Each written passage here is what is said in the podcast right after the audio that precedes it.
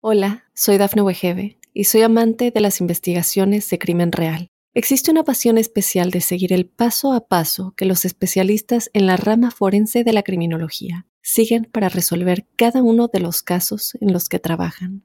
Si tú, como yo, eres una de las personas que encuentran fascinante escuchar este tipo de investigaciones, te invito a escuchar el podcast Trazos Criminales con la experta en perfilación criminal, Laura Quiñones Orquiza en tu plataforma de audio favorita. Hola a todos. Hoy hablaremos de un tema que está muy de moda y creo que necesita algunas aclaraciones por parte de algún especialista. Quiero que entendamos el complejo proceso por que es tan difícil perder grasa y además de entender los intereses de cierta parte de la industria alimentaria, farmacéutica y de marketing. Y además, hoy tenemos un nuevo movimiento, el llamado Real Fooding, que parece que ha venido para quedarse. Para hablar de todo ello, tenemos con nosotros a Juan Revenga, dietista nutricionista y biólogo por la Universidad de Navarra. También es docente en la Facultad de Ciencias de la Salud en la Universidad San Jorge y es el autor del blog El Nutricionista de la General y autor de dos libros que te dejaré en comentarios. Muy bienvenido, Juan. Muchísimas gracias por estar aquí en mi podcast. Miles de gracias, Claudio. El placer es mío. ¿Solamente puedo hacer dos eh, apreciaciones a la presentación? Claro. Bueno, pues que desde este curso 2022-23 eh, también voy a estar como docente en, la, en el grado de Nutrición Humana y Dietética de la Universidad Francisco Vitoria de Madrid. Tanto en el, eh, bueno, en la asignatura que voy a estar, sea tanto en la modalidad eh, online o semipresencial, que se dice más bien, como en la presencial. Y el podcast, que es un, es un proyecto relativamente nuevo que empezó en enero de 2022, que junto, con Daniel, junto a Daniel Sanz bueno, pues llevamos eh, ya cerca de casi, casi 30 capítulos o 30 episodios y se llama Factor Intrínseco y le estamos dedicando muchas ganas, pero le estamos dedicando muchas ganas porque lo hacemos con mucho placer, es decir, disfrutamos mucho haciéndolo, así que es fácil. Doy fe, doy fe de ello porque también os sigo. Eh, sé que tu compañero con el sonido es un poquito exquisito, así que creo que no le va a gustar demasiado mi podcast porque yo el sonido, por desgracia, no lo cuido mucho. Bueno, y menos como me ve a mí, con, es que me lo va a decir. Dice, y sigues con tus cascos de 15 euros, que cuestan 15 euros. Oye, no Sony, que tienen audio, que tienen micro y ya está. Pero sí, la verdad es que mi audio, de, de todo lo tuyo de tu podcast, mi audio seguro que es lo peor. Así yo creo que a los Reyes va a haber que pedirles un, micro, por lo menos, no, una sala insonorizada, un estudio, pero sí, desde luego, un, micro mejor. Eh, Juan, tú eres un, referente en nutrición eh, aquí en España y tienes un par de libros y me gusta eh, bastante cómo enfocas el tema de, de, la obesidad, el tema de adelgazar y sueles comentar siempre en tus libros que hablas que adelgazar es tremendamente difícil que no es imposible, pero sí que es difícil, especialmente adelgazar y mantener ese adelgazamiento a lo largo del tiempo. ¿Por qué es tan difícil adelgazar realmente? Bueno, pues porque conlleva una serie de cambios en el comportamiento que no siempre son, no siempre son placenteros, sobre todo si no sabes muy bien cómo hacerlos, ¿no? Y vives un poquito, pues, eh, a la estela de todas las, las luces de neón y de todos los eh, reclamos que te hacen para, precisamente adelgazar. ¿Por qué? Porque es algo que eh, es muy demandado. Hay muchísima gente que tiene muchísima necesidad de, adelgazar o que se siente en esa necesidad, bien sea por salud, que es las que menos, bien sea por estética, que es la mayor parte de las veces, ¿no? Pues lucir guapo, lucir perfecto, tener un tipo maravilloso para lucirlo en Instagram en la playa ahora en verano o cuando sea, ¿no? Entonces, eh, hacerlo realmente bien, adelgazar no es perder peso, adelgazar es perder masa grasa, perder o, mejorar nuestra composición corporal en base precisamente a, si no bien o no tanto, que también eh, ganar masa muscular, que, siempre es beneficioso, eh, desde luego nunca perderla, y sí, siempre el adelgazamiento, por definición, es perder porcentaje de masa grasa. Y eso es complicado porque, porque conlleva sobre el papel es muy fácil de decirlo, enunciarlo es muy sencillo, es decir, ¿qué es lo que tienes que hacer? Pues eh, comer menos y gastar. Dice, pues, pues, ir a la luna es muy sencillo, no tienes que eh, montarte en el cohete, llegar hasta allí y darte un paseo y volver. Es muy sencillo. Pero claro, eh, todo lo que conlleva hacer todos esos procesos no es tan, tan, tan sencillo. Dicho de otra forma, no es que no sea tan sencillo, es que es jodidamente complejo y, requiere muchísimo convencimiento, nunca fuerza de voluntad. La fuerza de voluntad es un elemento efímero como las pilas alcalinas que se gastan siempre, por muy buena pila alcalina que tengas, por mucha fuerza de voluntad que tengas, tu fuerza de voluntad va a decaer. Eh, con lo cual no es cuestión de convencimiento, es cuestión de, perdón, no es cuestión de fuerza de voluntad, es cuestión de convencimiento. Mira, te pongo un ejemplo.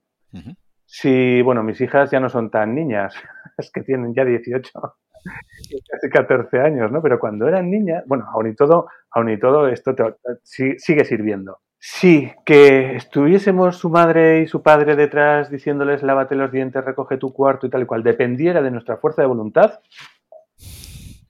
ya haría tiempo que ni se lavarían los dientes, ni recogerían su cuarto, ni tal y cual. Depende de nuestro convencimiento en la educación y en educarlas de una forma ah, adecuada y por eso estamos detrás y ah, no hagas esto así, hazlo de esta forma y tal y cual. Es el convencimiento.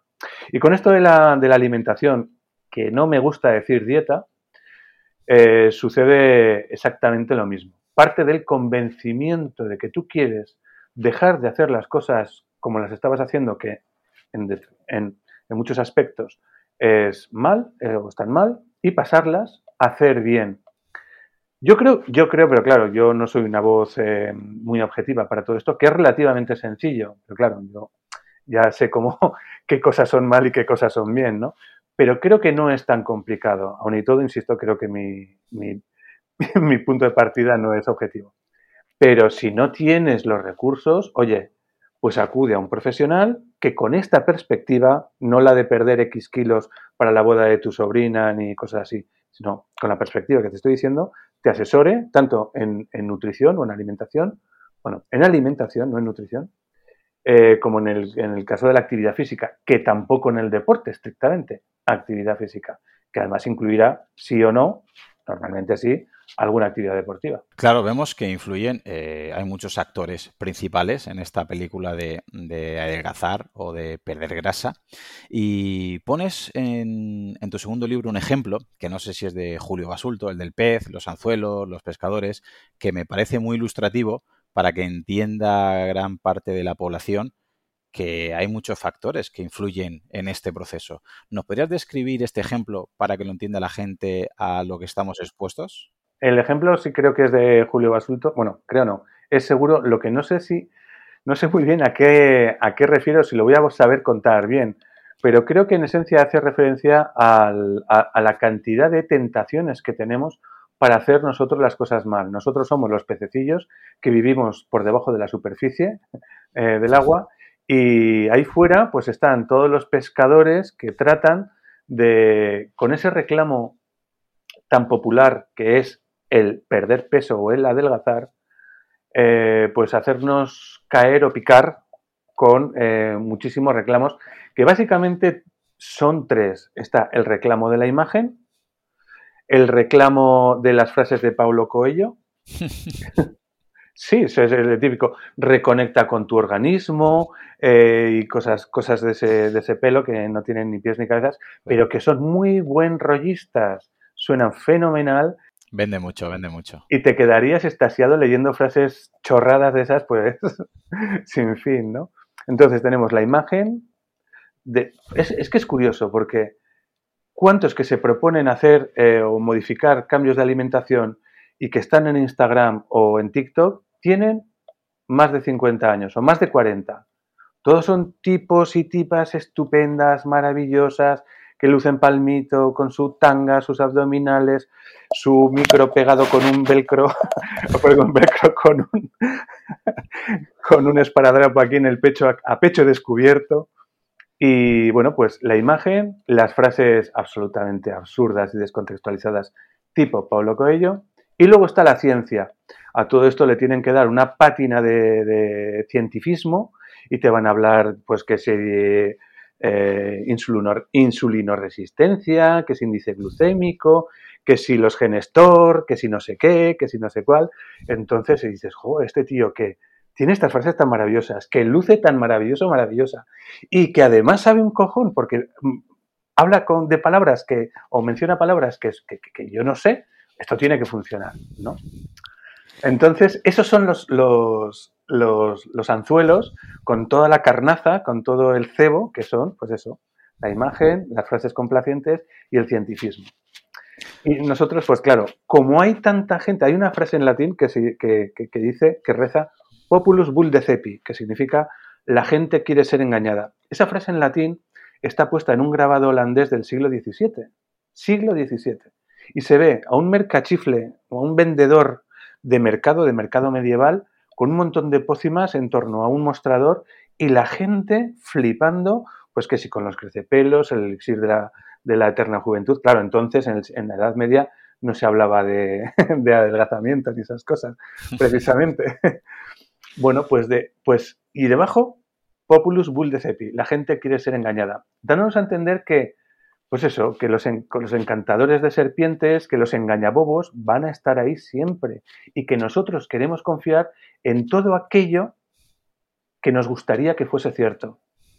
Y entonces, la imagen, más las frases de Pablo Coelho, más el cientifismo, pues hacen, es, una, una es una, un combo perfecto ¿no? para, para que piquemos. Totalmente. Eh, me gustaría apuntar aquí una anécdota. Bueno, yo eh, entreno triatletas y soy asesor de deportistas, sobre todo de larga distancia.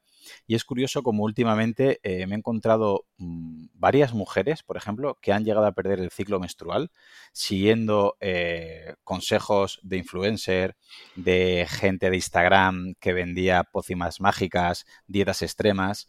Y al final valoras cómo están ellas o ellos, que han llegado muchos con menos de 40 años, y las dos cosas que están consumiendo es Viagra y antidepresivos, por seguir dietas extremas, suplementación extrema y por llevar una vida muy alejada de lo que es saludable, pero el problema que yo veo aquí es el cortoplacismo y como al principio puede funcionar, me vengo arriba, subo fotos en redes sociales y el feedback que reciben es tan bueno, que claro, bajar de ese caballo, bajar de ese tren a esas personas, es complicado que llegue Juan Revenga y le diga que tome menos suplementos y tome más legumbres. Es que lo tenemos muy complicado porque nuestro mensaje es mucho menos, eh, tiene mucho menos neones, tiene menos lazos, tiene, no tiene frases de Pablo Coello. Eh, yo estoy aquí haciendo el podcast con camiseta, o sea, con polo, no estoy en pelotas. Entonces eso no viste, no, o sea, no viste, perdón. no vende, no vende. No vende. Volviendo a la, obesidad, como nutricionista, ¿por qué cada vez crees que hay más sobrepeso y más obesidad? Eh, ¿Y la gente que tiene este sobrepeso o esta obesidad, son ellos los culpables? ¿Son ellos la víctima? ¿O ni una cosa ni la otra? Te voy a hablar de un, el título de un post de un post que, redacté hace muy poco tiempo, bueno, hace dos o tres añitos. Las causas de la obesidad, ni estás solo ni tienes la culpa. Bueno, ni estás solo, está clarísimo, ¿no? Porque hay que más de la más de la mitad de la población adulta española tiene sobrepeso u obesidad. Si mal no recuerdo, según la última encuesta nacional o europea de salud de los españoles, estamos en torno al 54-56% de eh, sobrepeso más obesidad en, personas de más de 18 años. Con lo cual, solo no, solo no, no se va a estar. Y tener la culpa, eh, bueno, pues eh, me gustaría traer a colación un monográfico maravilloso que hizo The Lancet. The Lancet que hace un monográfico que se llamó Repensando y replanteando la obesidad. Y nos dice precisamente que ningún país ha reportado una disminución significativa de la prevalencia de la obesidad durante tres décadas. Es decir, eh, hacerle culpable a todas las personas que tengan sobrepeso o obesidad de su circunstancia, de que están comiendo mucho y, se están moviendo poco, pues a lo mejor es mm, un poco simplista y además poco riguroso. ¿no? Hay un, en este mismo post hago referencia precisamente a un diagrama de influencia sobre el, sobre el, sobre el peso. Y se hablan precisamente de que hay un montón de, de, influencias más allá del... bueno, ¿qué es lo que termina por condicionar que comas más o comas peor de lo que deberías hacer y de que gastes menos o te muevas menos de lo que lo deberías de hacer? Y en ese sentido es que son, o sea, es, eh, hay un montón de elementos desde nuestra eh, fisiología general, la fisiología particular, el medio ambiente, vamos a llamarle nuestro entorno en general, nuestro entorno más cercano, el marketing de alimentos, la disponibilidad de los mismos, el precio. Y al final, al final es una, un diagrama en donde tienes más de 300 em, vías de influencia de unos sistemas u otros sobre precisamente ese famoso balance energético. Es decir, decir que tenemos la culpa nosotros de todo eso cuando tenemos tantas tentaciones o cuando está todo tan dispuesto para que lo hagamos así, tan mal, en vez de otra forma, pues hombre, la verdad es que es un poco canalla, ¿no? Decirle, no, si es que además tienes tú la culpa. Estoy completamente de acuerdo, porque son, creo que hemos eh, modificado, digamos, nuestro entorno, hay unos intereses detrás de todo esto y ahora mismo tenemos un cuerpo casi deseoso de coger peso porque llevamos muchísimos años padeciendo más hambruna y escasez que abundancia y claro, juntamos, no sé si estás de acuerdo conmigo o no, que hemos heredado ganas de comer más, eh, facilidad para coger peso, con un ambiente obesogénico que no hace falta que te muevas, que te ofrecen comida eh, ultra palatable y ultra procesada constantemente, y creo que es una ecuación que es muy difícil de solucionar solamente, como decías, con fuerza de voluntad o con come menos o muévete más, que por desgracia no es así.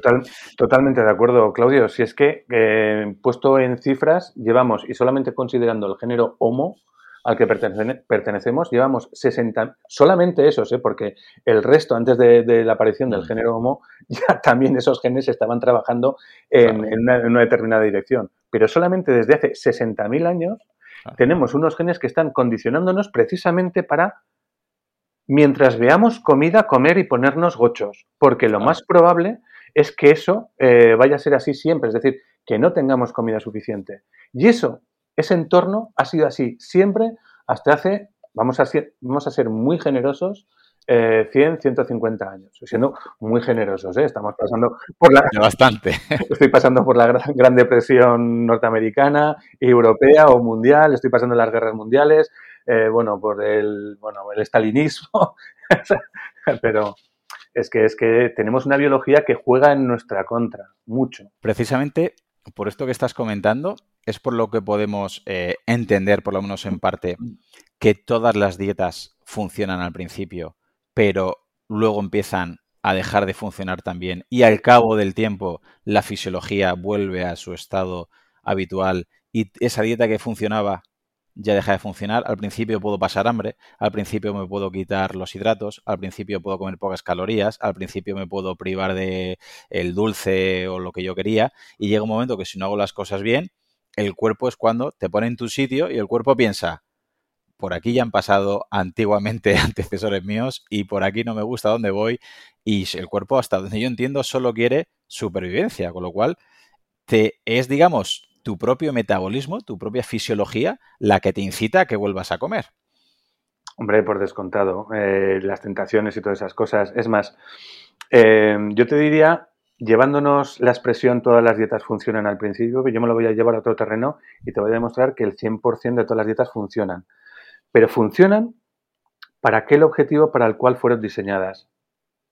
Que fueron, es ponerlas esas dietas, la dieta del ayuno intermitente, la dieta keto, la dieta de los días alternos, la dieta disociada, la dieta que te dé la gana, están diseñadas para ponerlas en ese mostrador medieval y que un mercachifle, hoy con cuenta de Instagram y, de TikTok, nos las ponga a nuestro alcance.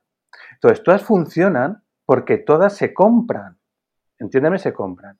O todas se siguen, incluso crean tendencias bueno, y muchas, evidentemente, porque todo esto es un, gran universo mercantilista. Quiero decir, quien saca todo este tipo de productos o de servicios, vamos a llamarle, lo hace precisamente para sacar un rédito económico, un beneficio. Entonces, eh, siempre hay, pues, o bien productos, o bien libros, o bien sesiones, o lo que sea, que se ponen a la venta. Y en ese sentido, todas funcionan. Todas funcionan porque terminan obteniendo o compensando la inversión que, que hicieron inicialmente, porque es muy sencillo. La inversión es muy poquita, relativamente poquita, y la cantidad de gente mucha que se va a preocupar. Con lo cual, todas las dietas funcionan siempre, si las sabes vender bien. ¿Por qué? Porque todas hacen ganar dinero a sus, a sus promotores. En cuanto, si nos ponemos ya del otro lado, si nos ponemos del lado de los, de los consumidores, eh, todas las dietas funcionan, sí, porque nos pillan con fuerza de voluntad, nos pillan con ganicas, que se dice aquí en Aragón.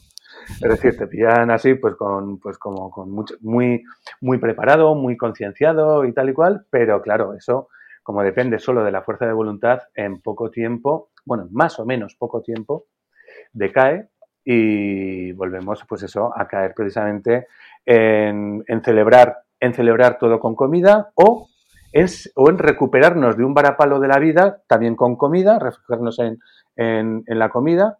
Hay un, hay un monólogo de, de Leo Harlem maravilloso. ¿Qué te ha salido bien el examen? A comer.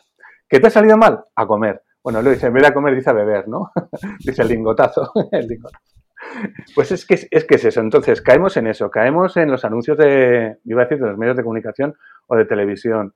Eh, caemos en los lineales del supermercado ante productos que son, como tú bien dices, hiperpalatables.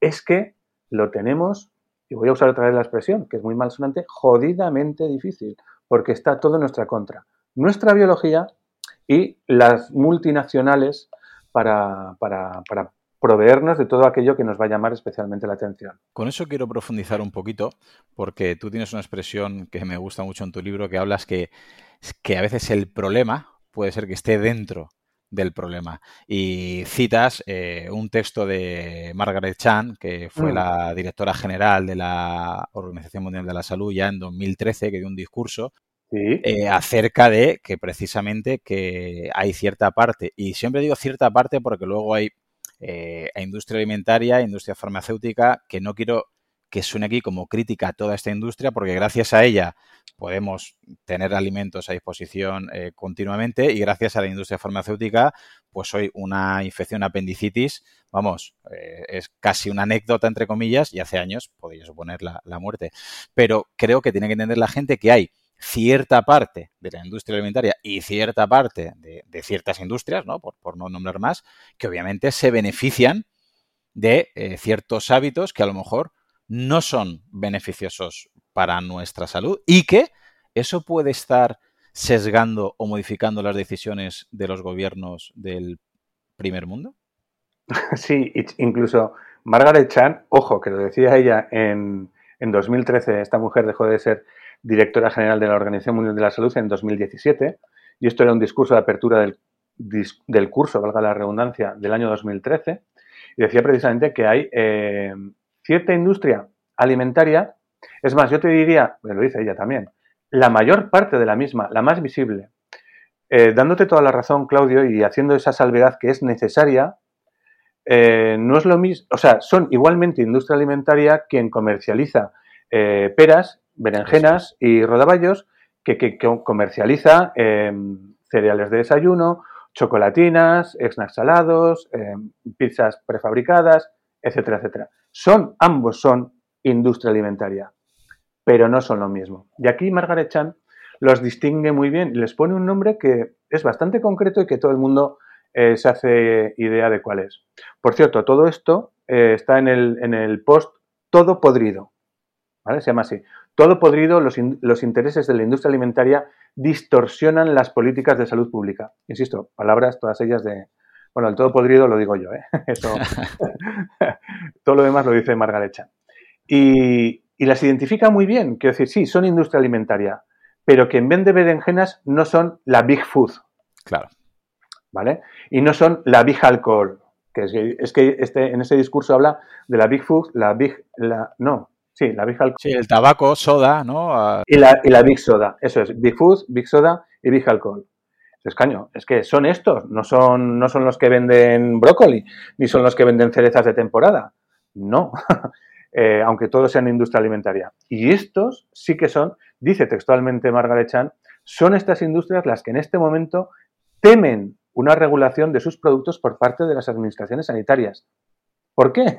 Porque saben que si la Administración Sanitaria se va a poner a regular la comercialización, el etiquetado o lo que fuese, o la, o la publicidad de sus productos, eh, saben que van a salir perdiendo. Y que, por tanto, vuelvo al discurso de Margaret Chan, recurren a las mismas tácticas que antaño puso en práctica, ojo, cuidado que viene curva, la industria tabacalera.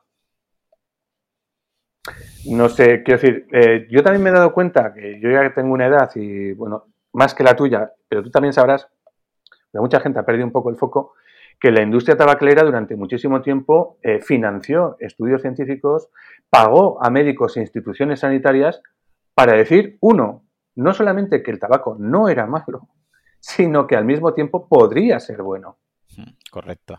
Entonces, bueno, pues recordemos, son estas mismas industrias las que están recurriendo a las mismas tácticas que antaño puso en práctica la industria tabacalera. O sea que también tenemos otro factor más complicado por eso decías que lo tenemos tan tremendamente difícil, eh, luchar contra esta epidemia, porque conforme más profundizamos leyendo, interpretando este mundo, la verdad es que estamos rodeados de impedimentos y creo que es una de las explicaciones por las que eh, se va aumentando y por desgracia si vemos las curvas de crecimiento creo que seguirán, seguirán subiendo. Y, uno de los movimientos que, salió, eh, bueno, un compañero nutricionista tuyo, que mucha gente, bueno, ya lo nombro porque ya todo el mundo sabemos de quién está hablando, Carlos Ríos, creo que empezó hace tiempo a introducir esto de come comida real, el, el concepto real fooding, ¿no? Y que ha pasado de ser un buen movimiento a ser una marca y no sé si opinas como yo, pero creo que se fundamentó en, algo muy bueno, con muy buenas ideas, y me parece el típico caso que el personaje al final se come a la persona y ha pasado a donde digo, digo, digo, digo, ¿no? Es decir, eh, como nutricionista, ¿qué opinas de este movimiento Real Food y cómo crees que ha evolucionado el paso este de, movimiento a marca? Vale, eh, primero por la cuestión meramente etimológica. Compañero es quien me acompaña y Carlos Ríos eh, hace mucho tiempo que ha dejado de acompañarme. Carlos Ríos tiene la misma titulación que yo, académica, firmada por el Rey de España, que es la de grado de Nutrición Humana y Dietética, y ya está. Ese es actualmente nuestro, nuestro mayor nexo, nuestro punto bisagra. A partir de ahí se abren muchísimas divergencias. Eh, yo tengo que reconocer abiertamente y siempre lo he hecho. Y cuando se me critica que yo critique a Carlos Ríos, siempre se me dice que, que si la envidia, que si tal, que si cual, que qué poco se apoya al compañero y todo ese tipo de cosas. Yo durante muchísimo tiempo he estado al lado, he sido compañero y el mío de, de, Carlos Ríos. Es decir, yo he aplaudido.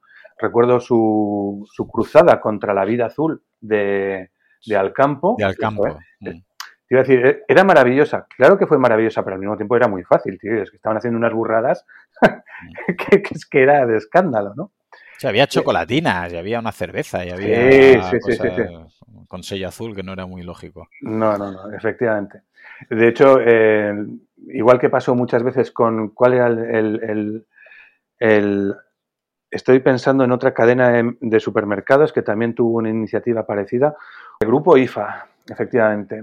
Esto yo lo titulé en el año 2016 La triste campaña de la Gasol Foundation y el grupo IFA. Los llamaron los super saludables. Bueno, pues algo muy parecido a la línea azul. Lo que pasa es que el grupo IFA de Alcampo, lo que pasa es que el grupo IFA no tiene ni muchísimo menos la misma repercusión que tiene eh, Alcampo, ¿no? Esa marca, esa gran multinacional de distribución de alimentos. Y sobre el papel, pues parecen propuestas muy buenas, tanto la que hacía Alcampo como la que hacía el grupo IFA, pero luego eh, veías que se estaban haciendo cosas absolutamente descontextualizadas, incluso a la contra de lo que se estaba intentando o teóricamente eh, se estaba intentando teóricamente promover, que eran unos patrones de alimentación más saludables. Pues en ese sentido, con Carlos Ríos, pues absoluta convergencia y, y me pareció eh, estupendo. Y bueno, pues ha sido pues con el devenir del tiempo que es que, como tú bien dices, pues ha transformado ese, ese movimiento de comer comida real, que ojo, también hay que reconocerlo. Es un latiguillo, es un concepto que no es para nada novedoso. La, primera vez que se habló de come comida real en inglés fue en la década de los años 30 en Estados Unidos. Ojo, eh, década de los años 30 del siglo XX. Ojo que, tiene cola.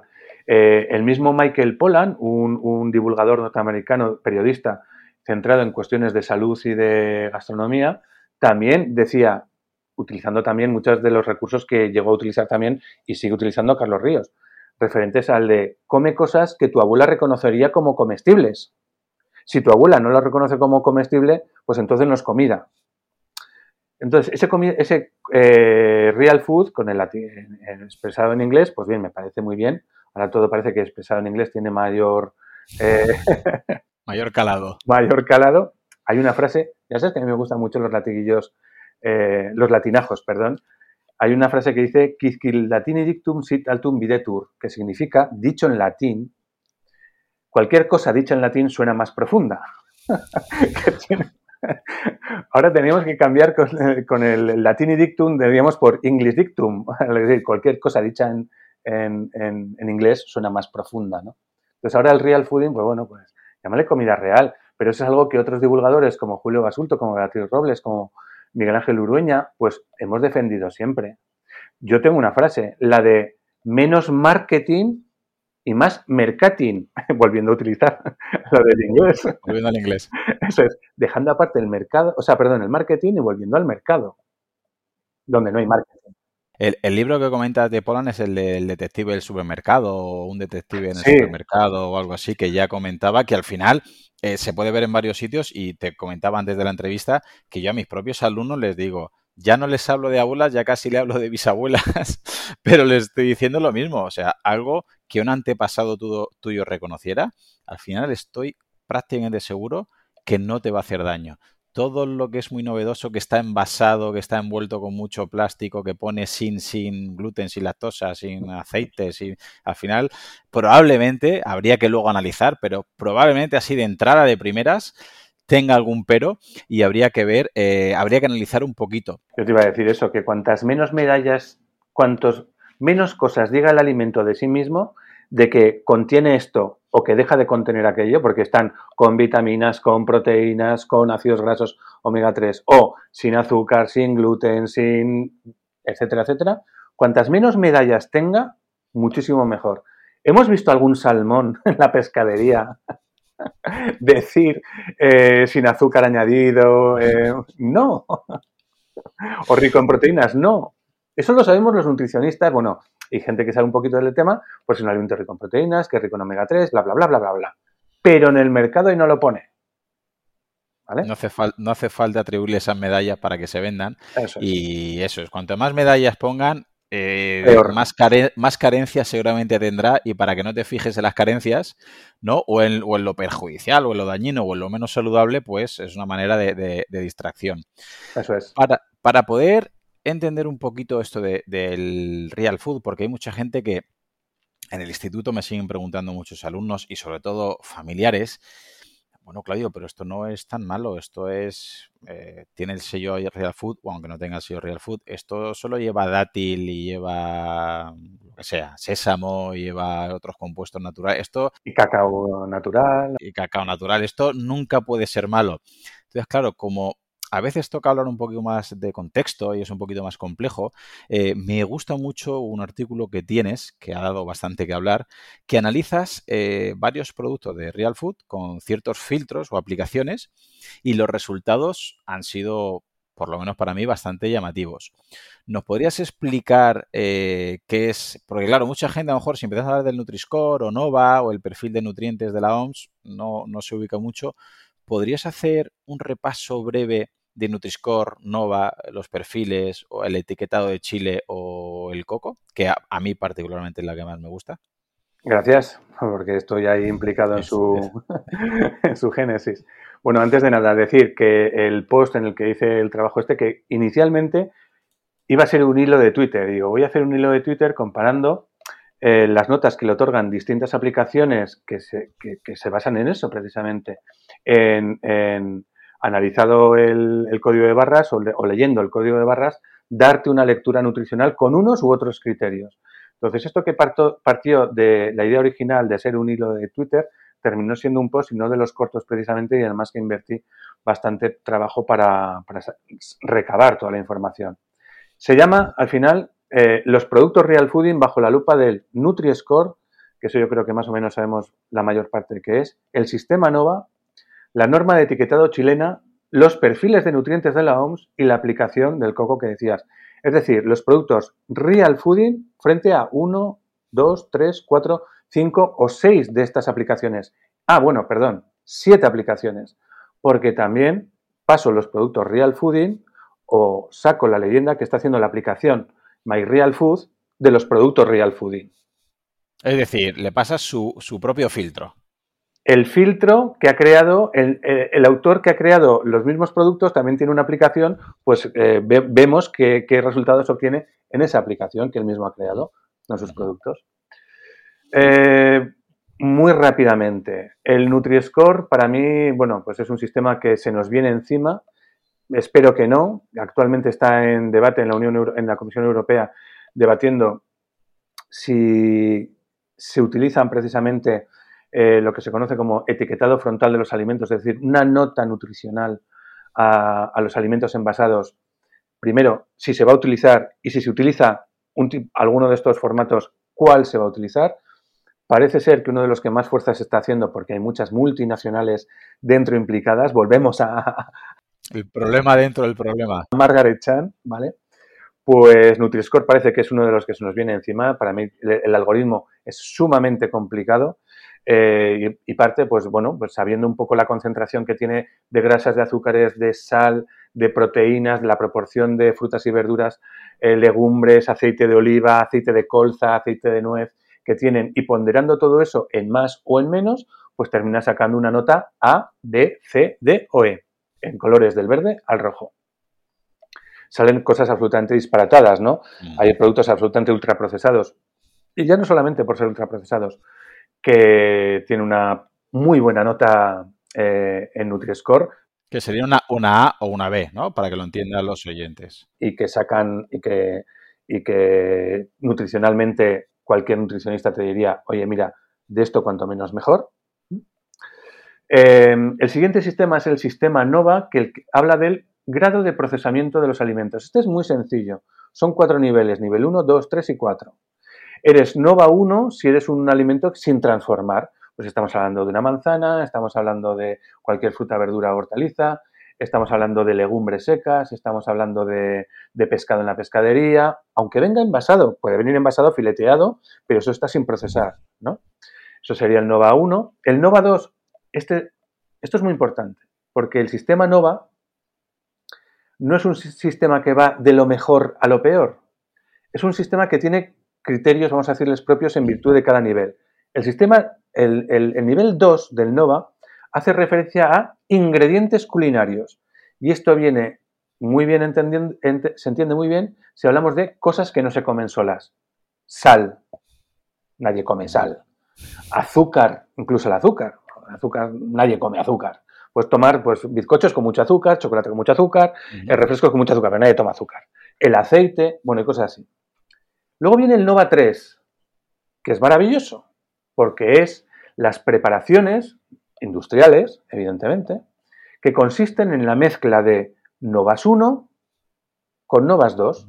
Es decir, si te vas a hacer, yo qué sé, un salmón marinado a la plancha con curry, pues evidentemente eh, lo que obtienes, el resultado, la receta final, es un Nova 3. Claro.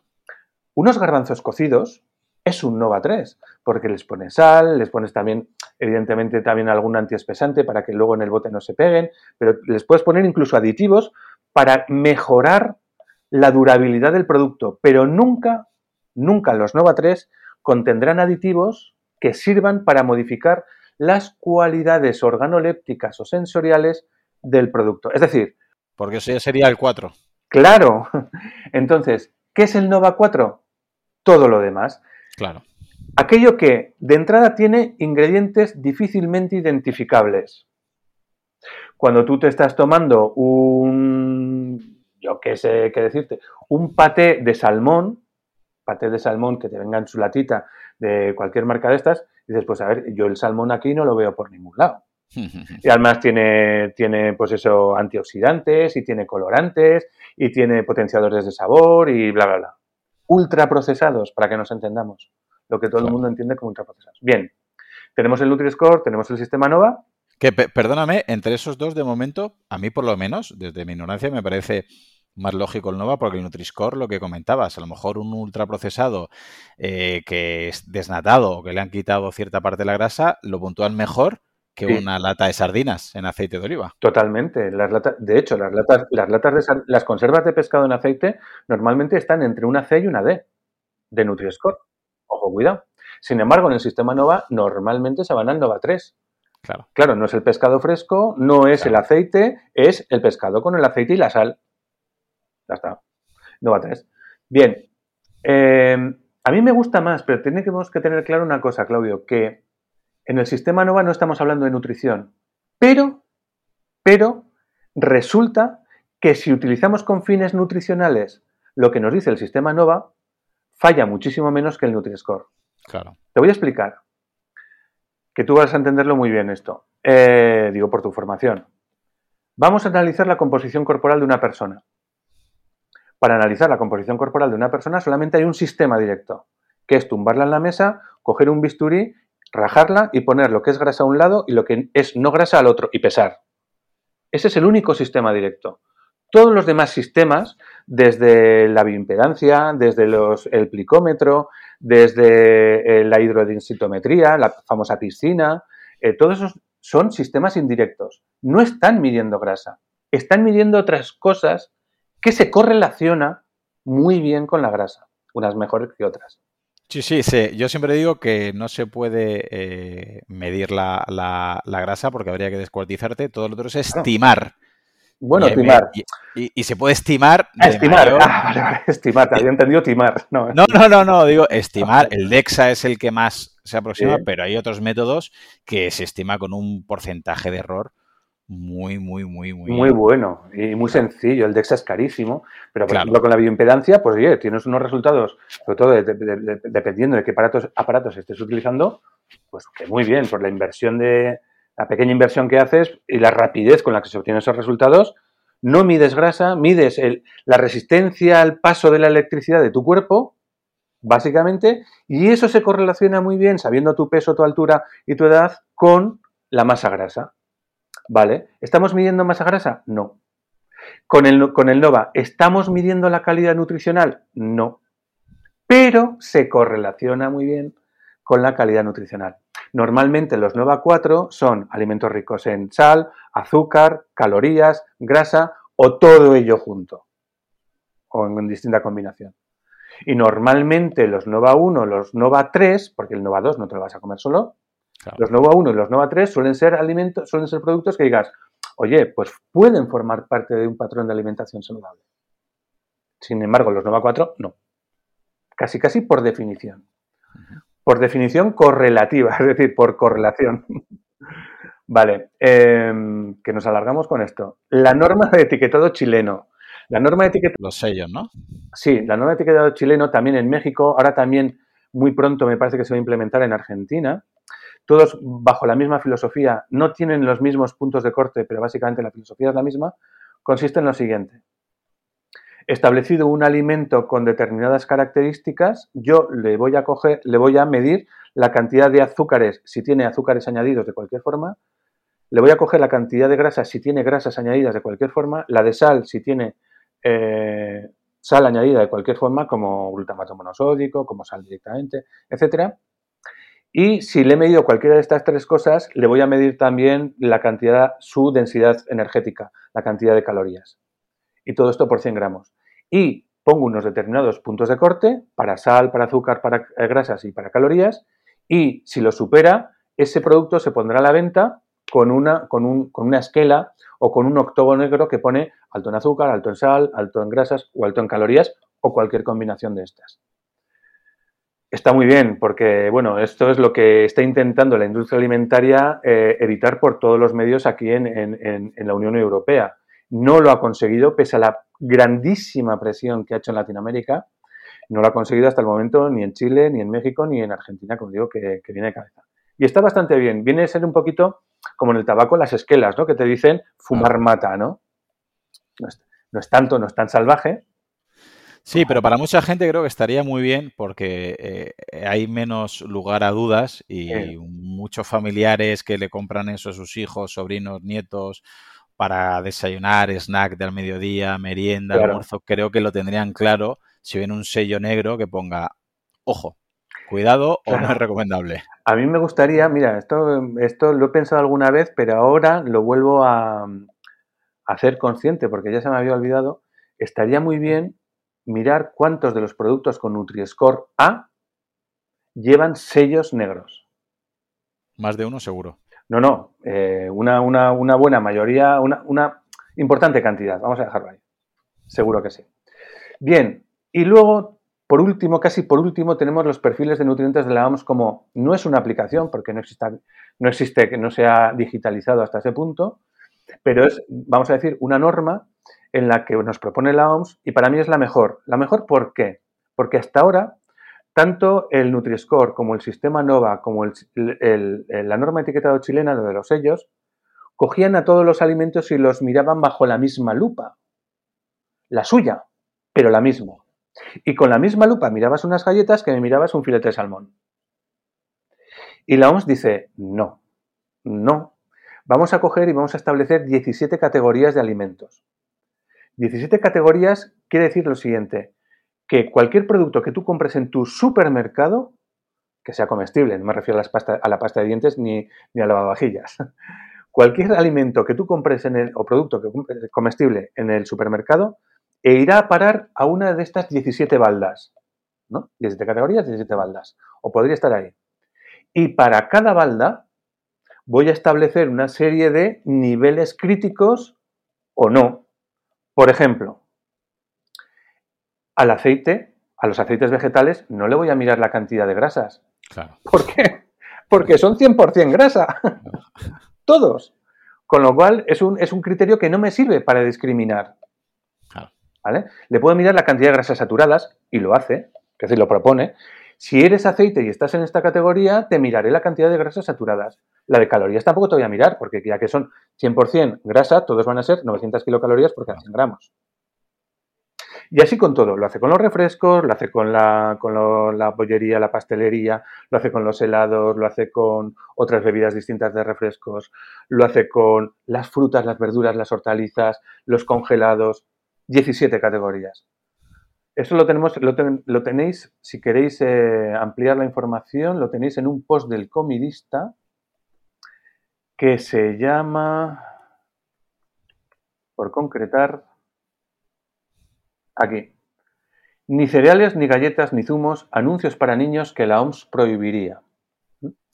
¿Por qué eh, anuncios eh, para los niños que la OMS prohibiría? Porque originalmente la OMS propuso que todos aquellos productos que en su categoría sobrepasasen al menos uno, o desde luego más, pero desde, que sobrepase uno de los criterios que establece para esa categoría, no deberían de ser objeto de publicidad dirigida a los niños. ¿Mm?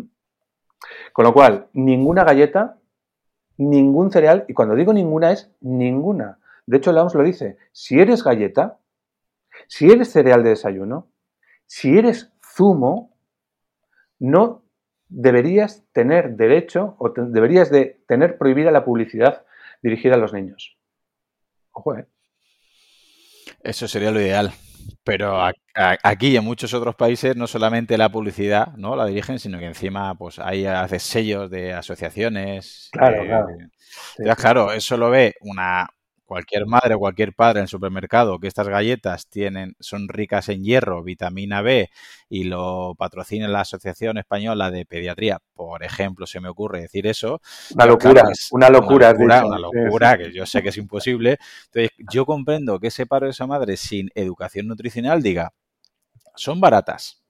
Están buenas, vienen en monodosis en paquetitos que se lo puedo meter en el cole, les gusta, no se las comen, no caducan y es alto en hierro, es alto en vitamina B eh, y tiene formas de animalitos prehistóricos. y bien avalado por la Asociación Española de Pediatría. Claro, es un plan sin fisuras. Y, y, claro, yo creo que los oyentes tienen que entender que volvemos, que a veces el problema está dentro del problema y que o nos educamos un poquito nutricionalmente entre todos, aunque sea a nivel básico, o al final, por algún lado, no, no lo van a colar. Y la última aplicación, el último filtro, es la del coco, ¿verdad? Ah, bueno, sí, sí, pero claro, es que el coco resulta que, como ya te, ya, ya, te he dicho cuáles son los que más me molan, el coco es una aplicación que yo tuve el placer de, desarrollar junto con dos, dos, dos CEO ¿no? que, que, tenía la empresa, franceses, dos bellísimas personas, y que me dijeron, oye, vamos a hacer una aplicación que verdaderamente sea distinta de las otras, la famosa Yuca que está por ahí y tal y cual. Mm. Vamos, a, vamos a hacer algo que verdaderamente, que es muy criticable, ¿no? Tiene muchos puntos de crítica. Vamos a hacer algo que tenga eh, sentido. Y entonces, básicamente, lo que hicimos es aplicar el, y en este orden, eh, el perfil de nutrientes de la OMS o los criterios de la OMS para que, hemos mencionado antes. Acto seguido, los vamos a combinar también, lo tenéis también todo explicado en el blog, con el sistema NOVA. Y una vez que ya tenemos una nota derivada precisamente de haber pasado el filtro de la OMS y del sistema NOVA, eh, también le descontamos puntos si cuenta, si se le podría poner a ese producto eh, sellos, sellos según la norma chilena. Bien, y básicamente es eso. ¿Y qué ocurre? Pues que nos hemos encontrado que la aplicación del coco tiene muy pocos errores desde el punto de vista nutricional. Es decir, los productos malos siempre salen malos. Es que esto es importantísimo. Claro. A ver, que un producto malo, perdón, que un producto bueno, válido, salga con una nota mala, ¿es malo? ¿Es un error? Sí, es un error, pero no es un error grave. Porque te está diciendo esto, de esto que, que, sería bueno, pues como que no lo comas, ¿no? Porque tiene una nota mala. El verdadero problema es lo que le pasa al Nutri-Score.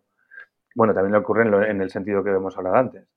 Pero que te catalogue como positivo productos de claro perfil nutricional insano.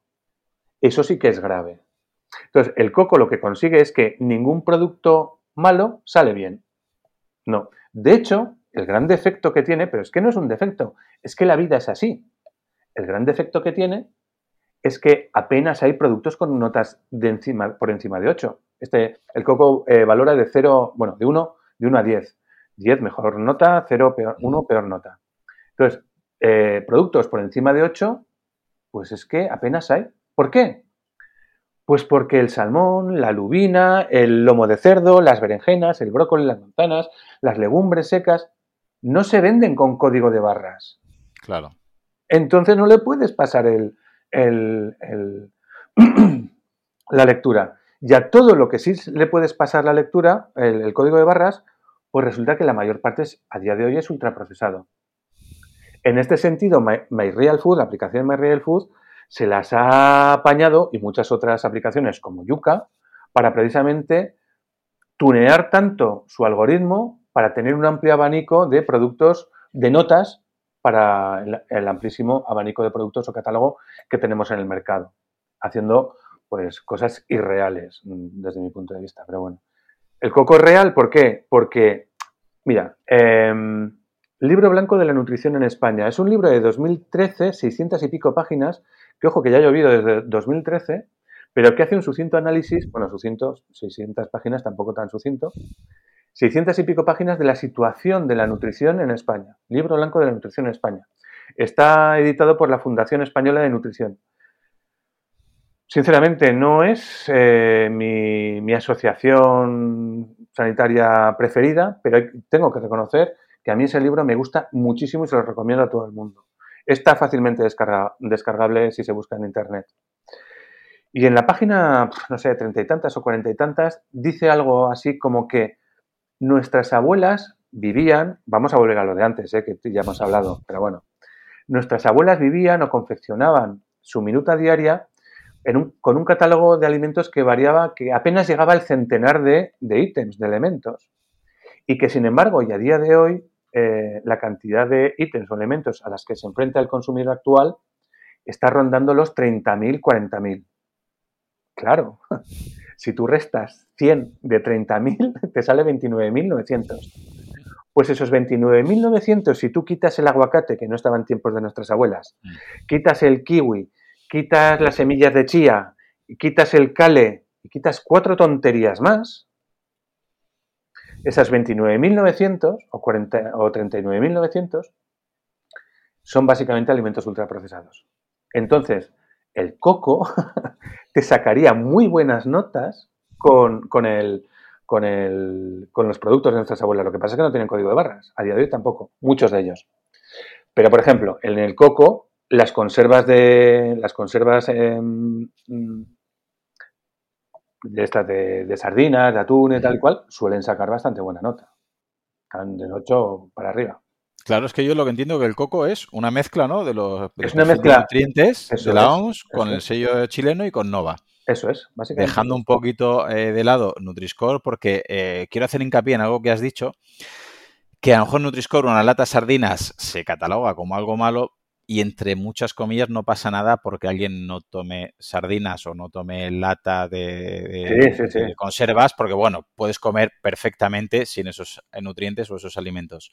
Pero el peligro que yo veo, que es un poquito a lo que quiero que ahora vayamos con el real food, es que a lo mejor está catalogado con una A o con una B un ultraprocesado, un producto que no es bueno, y encima la gente tiene la idea que eso es bueno. Y me parece que eso es lo peligroso, porque se lo comen diciendo, ostras, esto tiene una A, esto tiene una B, esto es bueno.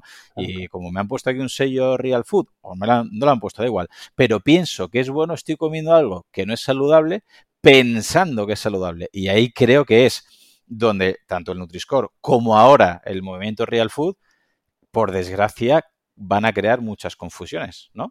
Así es, eh, para que quede constancia de cómo funciona el algoritmo del Coco y que es absolutamente transparente, por cierto, el que lo quiera se lo puede descargar, no está en su mejor momento porque no ha recibido la última, eh, como sea, ronda de financiación, pues porque no, no obtenemos muchos inversores. ¿Por qué? Porque, porque no le gusta a quien tiene la pasta para que eso funcione. Bueno, pues no está en su mejor momento, pero bueno, si tenéis tanto Android como iOS, eh, está ahí descargable. Y para conocer precisamente su algoritmo, eh, yo os invito a que veáis, leáis el post Nueva versión del Coco basada en criterios científicos, contrastados y accesibles. Está en mi blog. Entonces, lo que, lo que comentabas, ese es el grandísimo peligro, efectivamente. Poner, marcar como buenos alimentos que son netamente malos, que le pasa al Nutri-Score y que le pasa, en cierta medida, también al, al, a los productos real fooding. Y si quieres, vamos un poquito con ese análisis que, qué pasa cuando metemos los productos real fooding en todos estos, en todos estos criterios, ¿no? Todas estas aplicaciones. Bueno, pues voy en titulares porque si no, esto es eterno. Real fooding, real fooding frente al Nutri-Score. Pues resulta que más del 41% de todos los productos real fooding tiene notas C o D. Es decir, me vas a decir, a ver Juan, hace un momento estabas poniendo mal al Nutri-Score y lo sigo, y lo sigo poniendo mal, pero es que mm, resulta que algo que pasa por súper saludable y que difícilmente va, va, va, a ser malo, pues que, pues que ni al Nutri-Score se la pega. Es decir, que tiene notas de C o D, el C o D, el 41%. En, el lado más positivo, vamos a decir las cosas también como son, resulta que ningún producto real fooding tiene nota E Nutri-Score. Ninguno tiene la peor de las notas posibles que otorga el Nutri-Score. El 36% sale, no, perdón, el 31,6 sale con, con, C y el 10,5 sale con, con D de dedo. Eh, eh, a todo esto hay que decir que estamos hablando de, si mal no recuerdo, eh, te voy a decir 1, 2, 3, 4, 5, 6, 7, 8, 9, 10, 11, 12, 13, 14, 15, 16, 17, 18, 19. Es decir, eso, 19 productos real fooding.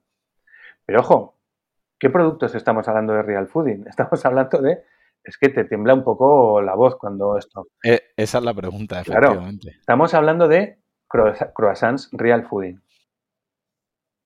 Estamos hablando de galletas, cookies, de muffins, de helado de vainilla, de helado de cacao, de eh, bueno, yogur líquido natural, yogur líquido coco piña. Estamos hablando de queso cremet, estamos hablando también de refresco de cola, refresco de naranja o kombucha de cola, kombucha de naranja, que se le llaman. Claro, es que cuando estamos hablando de este tipo de productos, ¿qué quiere, chiquillo? Bastante buena nota has sacado con los productos que estás sacando. Ya te digo. Pero la pregunta es, efectivamente, que, eh, bueno, e, el Nova, sello chileno, los perfiles eh, de la salud o del coco, estoy seguro que el resto de notas habrán sido iguales o peores, o peores. Lo que, visto, lo que he visto en tu artículo.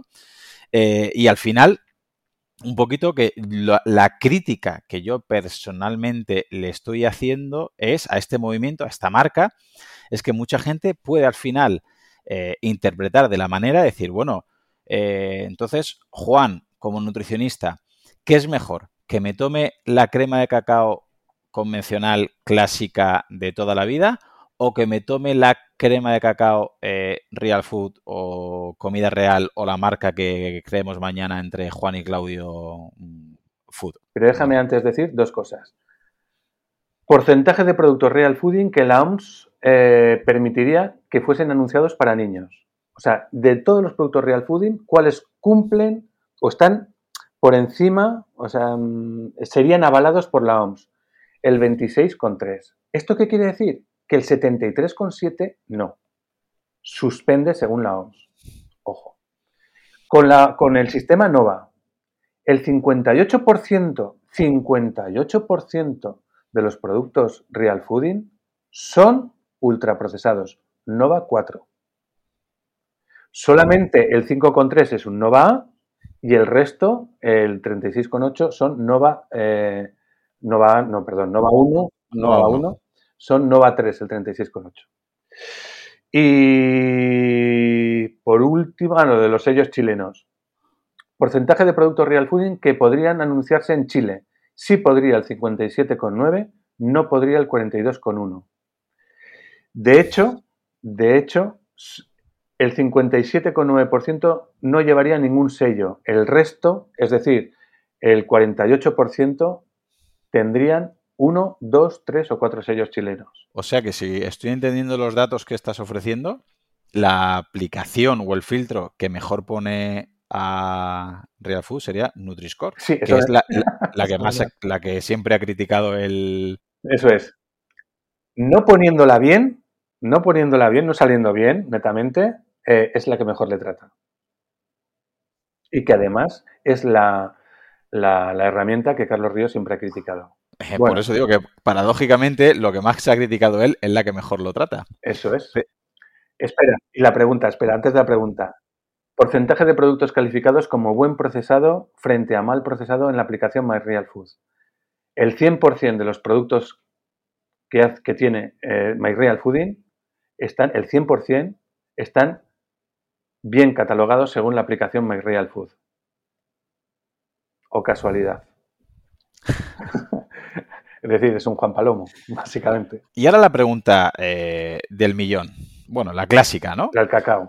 La del cacao. Vamos a ver, entonces, ¿qué me está recomendando un nutricionista como Juan Revenga? Que en vez de comerme la crema de cacao de una marca moderna que promueve o dice que lleva mucha comida real, lleva cacao, lleva dátiles o lo que quiera llevar, o que consuma la crema de cacao clásica de toda la vida. ¿Qué prefieres, Claudio? ¿Una patada en la bisectriz o un puñetazo en la cara? Esa es la falacia de, la falsa elección, ¿no?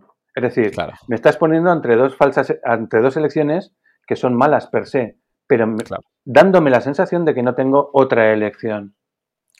Bueno, no te voy a decir que no consumas nunca eh, crema de cacao, sea de la marca que sea, pero déjame que te haga un símil que a mí me, gusta mucho y que creo que identifica, sirve muy bien para identificar cuál es un poco la perspectiva adecuada.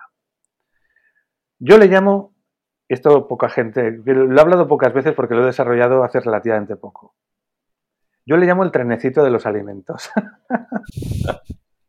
Suena un poco a barrio sésamo, ya lo sé. bueno. bueno, pero es así es como se entienden mejor las cosas. Es muy fácil, muy sencillo de entender.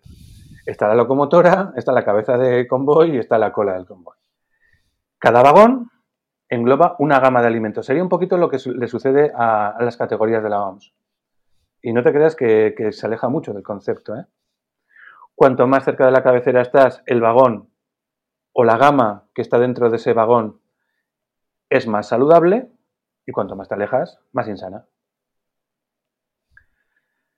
Dentro del vagón hay distintas filas y distintos asientos. Te puedes sentar también dentro del vagón más cerca de la cabecera o más cerca de la cola. Eso también es entendible, ¿no? Y además, los 3, 4, 5 primeros vagones son intercambiables. ¿Cuáles son los cuatro o cinco vagones de cabeza de, de convoy? Frutas, verduras, hortalizas, legumbres, frutos secos. Yo pasaría a un segundo tramo de vagones que estaríamos hablando de carnes, pescados y productos de origen animal.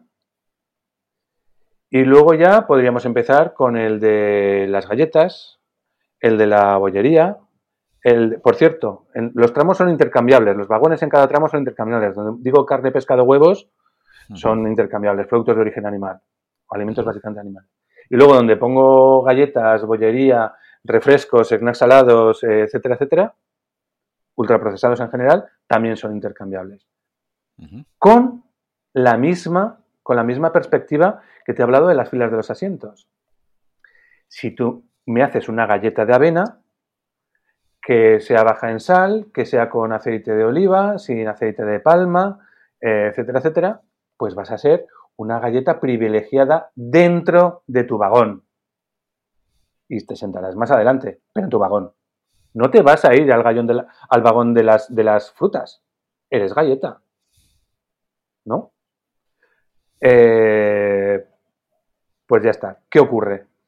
Que si te vas a poner a escoger entre un producto y otro, eh, pues escoges preferentemente, pero sabiendo dónde estás jugando. Que estás jugando en el, en el vagón de los ultraprocesados, de las pastelerías, de tal y cual. Pues sí, bueno, pues eh, venga, te sientas más adelante crema de cacao, como te llames, pero que estás ahí.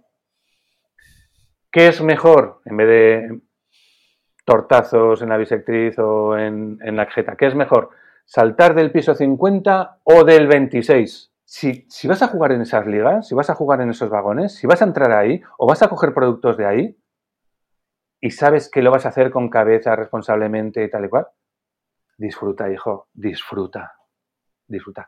Come la que te guste pero no escojas uno por motivos de salud, porque en esos vagones no juega la bueno, no juega, es decir, no rema en pro de la salud, todo lo contrario, todo lo que está ahí va contra la salud.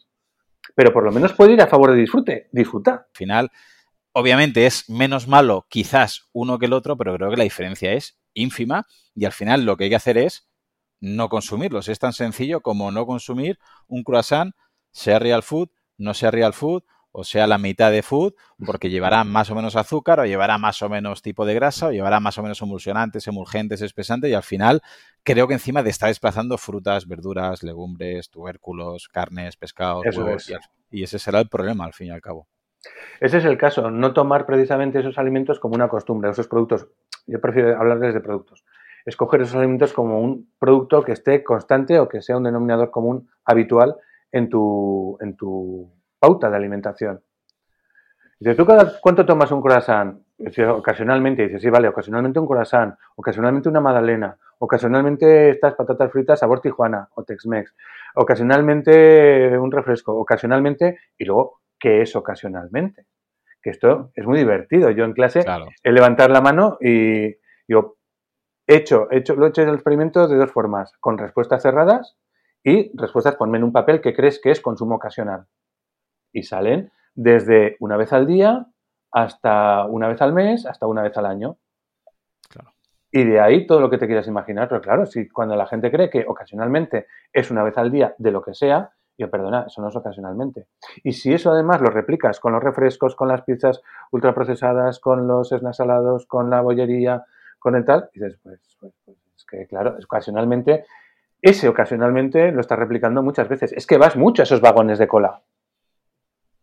Claro, y al final se convierte en la norma o en el denominador común y es, volvemos al principio de la entrevista, y al final son los problemas que no nos impiden bajar de peso y que poco a poco te hacen tener peores hábitos y pues entorpecen un poquito todo. Sí.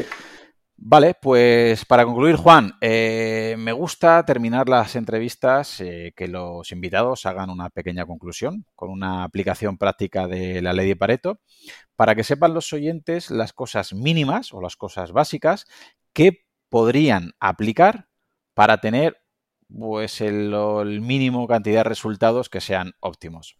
En el caso para perder peso, ¿qué consejos básicos nos podrías regalar para poder llevar a la práctica sin complicar demasiado la vida, sabiendo que son cosas mínimas, que luego habría muchas más cosas por encima, pero ¿qué sería para ti el mínimo exigible?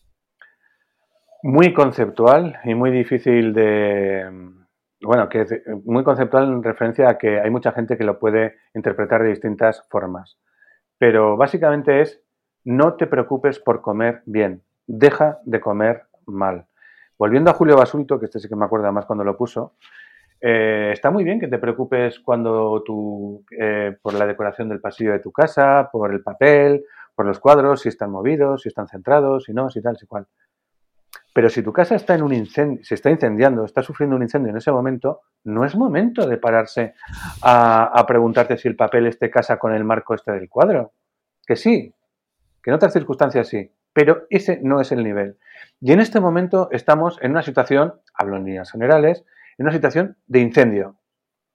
No nos preocupemos por comer nutrientes, es decir, bueno, por comer nutrientes ya sean las proteínas, los omega 3, el, eh, vitaminas, etcétera, etcétera, ni por dejar de comer nutrientes sin sal, sin tal, sin cual, sin cual, sino eh, o por tomar cale o por semillas de chía, que ya ha salido varias veces, todas estas cosas, sino preocupémonos de comer bien, dejándonos, o sea, perdón, preocupémonos de, por dejar de comer mal, evitando en la medida de lo posible el supermercado, aunque bueno, oye, somos conocedores de cuáles son nuestras limitaciones sociales, eh, iba a decir geopolíticas, geográficas, en cuanto a la disponibilidad que tenemos de ir a un mercado, a un, a un, a un comercio minorista.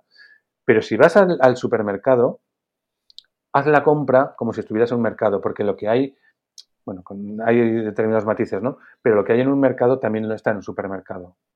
Entonces, céntrate en hacer una compra tipo mercado, algo así. Y con una única recomendación, para hacerlo muy sencillo, que dices tú, la ley de Pareto, teorema de Pareto, que todas las comidas principales tengan al menos, todas, al menos, una ración de alimentos vegetales frescos, en forma de verdura, en forma de hortalizas, bien salteada, al horno, rehogada, cruda y aliñada, en puré, en crema, gazpacho, bichisuas, como te dé la gana, guarnición, en ese, esa carne, en ese pescado, que es muy típico tomar de segundo. Me preocupa relativamente poco, pero que haya por lo menos, por lo menos, una ración de alimentos vegetales en las comidas y otra en las cenas. Y ya si queremos rizar el rizo, y porque es relativamente fácil, que nuestros postres sean fruta. No es obligatorio. Dices que yo no tomo postre. Bueno, pues me parece muy bien, no tomes postre, pero también sepas que deberías tomarla en, en algún otro momento. Pero como sí que es habitual, o por lo menos lo era en tiempos de nuestras abuelas, el que hubiese obligatoriamente, bueno, no se entendía una, como igual que a día de hoy no se entiende una comida sin pan, en tiempos de nuestras abuelas no se entendía una comida sin postre. Y en el 90% en tiempos de nuestras abuelas, salvo que fueran cumpleaños, navidades, tal, era fruta, fruta de temporada.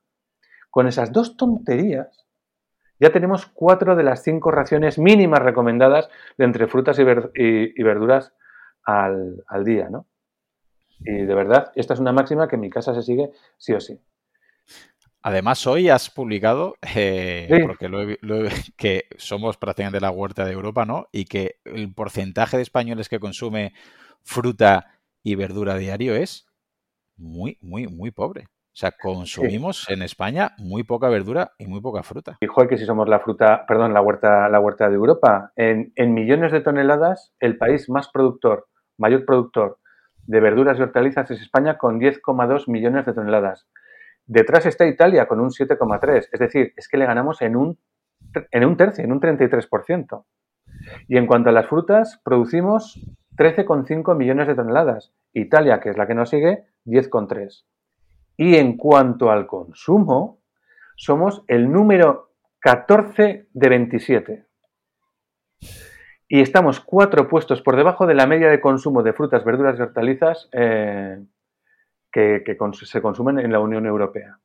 Los que más, los que más consumen, y es que también es de locos, ¿eh? son irlandeses y holandeses, que posiblemente lo hagan con fruta y verdura española, o por lo menos en gran medida. En gran parte seguro. Sí, sí, sí. En gran parte seguro. Pues mira, eh, a modo de, anécdota, yo, por ejemplo, en, el instituto, eh, y de anécdota y de queja un poquito para ver si algún día algún político escucha a alguno de estos podcasts gracias a los invitados que, traigo como tú. Yo, por ejemplo, en educación física, claro, tenemos dos sesiones semanales y son dos sesiones que tiene que haber movimiento. Si les doy teoría a los alumnos ya me tiran, como es lógico, por la ventana. Claro. Pero bueno, siempre tiro alguna eh, siempre tengo alguna indirecta, siempre intento explicar alguna cosita. Y yo, por ejemplo, les puntúo que traigan frutas o verduras o frutos secos, ¿vale? En el almuerzo, porque les puntúo de manera, eh, les puntúo, digamos, les, subo la nota si lo traen.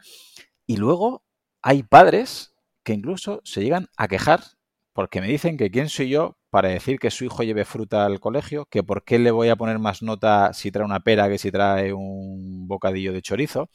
Y creo que falta muchísima eh, educación nutricional e información y por eso me gustaría que implantaran una asignatura de hábitos de vida saludables en el colegio instituto que tocaran también, el, por supuesto, el tema nutricional, porque simplemente que traigan más fruta y verdura a, la escuela, al instituto, al colegio, yo creo que ya podríamos llegar al mínimo o podría ayudar a que llegáramos a, este mínimo de comida saludable, que entre otras cosas nos va a hacer que tenga mucha más salud eh, las generaciones eh, venideras y aparte que eh, egoístamente nos interesa a nivel económico, porque las enfermedades que vienen, que se correlaciona con la obesidad, con el sobrepeso, con el sedentarismo, nos influye directa o indirectamente. No sé si estás de acuerdo. Totalmente, pero es que además es una idea muy, perdóname que, muy anticuada. Quiero decir, esto ya lo puso de relieve, no sé si lo conoces, eh, y también investigarlo por ahí porque es muy interesante, interesante el informe Lalonde, ¿te suena? Sobre los determinantes, sobre los determinantes de la salud. Los determinantes de la salud, eh, bueno, pues es la genética, es el medio ambiente, es el sistema sanitario, y otros elementos. Esas cuatro cosas son determinantes de la salud. Y lo que más, lo que más eh, el factor de mayor peso son el, medio ambiente, el entorno, nuestro entorno. Eso es lo que más determina nuestra salud. Y luego, junto a esos, ese cálculo sobre los determinantes de la salud, Lalonde, que era un ministro de Sanidad canadiense de los años 70, estableció cuáles eran en los países desarrollados los recursos eh, económicos que se destinaban a, la mejora de cada uno de estos determinantes. El determinante que más peso específico tenía en la salud, el, medio ambiente, los estilos de vida, realmente, que era como decía, recibía la menor partida, un 2% de todos los recursos. Y sin embargo, el sistema sanitario, que el sistema sanitario que haya más o menos médicos, centros de atención primaria, etcétera, etcétera, que era lo que menos determinaba el pronóstico de salud de una población, era lo que más recursos se llevaba. Es que, ¿cuál es la conclusión? Volviendo, yo creo que ha salido también, que, viví, que en, otro, en otro sentido, que somos, tenemos una mentalidad absolutamente cortoplacista. Y que el más vale prevenir que curar, pues no nos entra en la cabeza ni a martillazos. Y bueno, pues sí, efectivamente, claro que tendríamos que dirigirnos hacia una, una sociedad mucho más preventiva. Pero no sé si eso entra dentro de, lo que se consideran utopías al más puro estilo Tomás Moro. No quiero decir, joder, es que, es que este es un irrealizable, es que tenemos ya tanta experiencia demostrando que esto debería ser así y no lo estamos haciendo, con lo cual, igual, no sé si es un momento de bajar los brazos. Bueno, yo no voy a bajar los brazos, yo no. Y tú me imagino que, que tampoco. Pero sobre todo para hacer fuerza lo que tú estás diciendo, para que las autoridades sanitarias tomen cartas en el asunto en este sentido y dejen de promocionar tanto una población curativa y paliativa y promueva más una sociedad eh, preventiva antes que, lo otro. Correcto, pues hasta aquí la entrevista, Juan. Eh, muchísimas gracias por haber participado aquí. Creo que hemos filosofado muy bien acerca de la nutrición, todo lo que conlleva la pérdida de peso, el real food. Es algo complejo porque creo que ha venido para quedarse y me parece que es un poquito lo que hemos terminado hablando, que como falta educación nutricional, sigo viendo gente que piensa que porque lleve un sello ya digo real food, o ponga 00, o ponga bajo en grasa, o ponga sin calorías, o ponga sin azúcares añadidos, piensa que eso es bueno y al final eso lo, adhiere a su dieta y creo que eso no es la solución y por eso te quiero agradecer que hayas dado esta explicación del filtro Nova, del Nutri-Score, de los sellos chilenos, del coco, de cómo eh, un poquito interpretar estos sellos Real Food o, esta, o este movimiento. Y sin más, quiero agradecerte de nuevo la participación y que nos digas dónde te podemos encontrar para aquel o aquella que no te siga o no te conozca para tus divulgaciones. Pues muy fácil, cualquier día andando en mountain bike en los alrededores de Zaragoza. y más digitalmente, pues en el podcast, en Factor Intrínseco, en el blog, el nutricionista la general, y en arroba juan-revenga, tanto en Twitter como en Instagram. Perfecto, pues ha sido un placer y hasta otra, Juan. Muchísimas gracias, Claudio. A ti. Solamente agregar que si te ha gustado, la manera de agradecérmelo es que lo compartas con algún amigo, algún familiar, tu grupeta de entrenamiento o algún compañero. Si ves interesante el contenido y quieres escuchar los próximos episodios, suscríbete en tu reproductor de podcast habitual. También recordarte que me puedes encontrar en Instagram, Facebook y sobre todo YouTube, Twitter o en mi blog Profe Claudio Nieto, donde intento compartir información que creo interesante aclarar y divulgar. Y un último favor, déjame una reseña en la plataforma que utilices. Me ayudarás a darme a conocer y que pueda llegar el mensaje a mucha más gente. Así que con esto me despido, muchísimas gracias por escucharme y te espero en unos días por aquí con un nuevo episodio. Hasta pronto. Hola, soy Dafne Wegebe y soy amante de las investigaciones de crimen real. Existe una pasión especial de seguir el paso a paso que los especialistas en la rama forense de la criminología siguen para resolver cada uno de los casos en los que trabajan. Si tú, como yo, ¿Eres una de las personas que encuentran fascinante escuchar este tipo de investigaciones? Te invito a escuchar el podcast Trazos Criminales con la experta en perfilación criminal, Laura Quiñones Orquiza, en tu plataforma de audio favorita.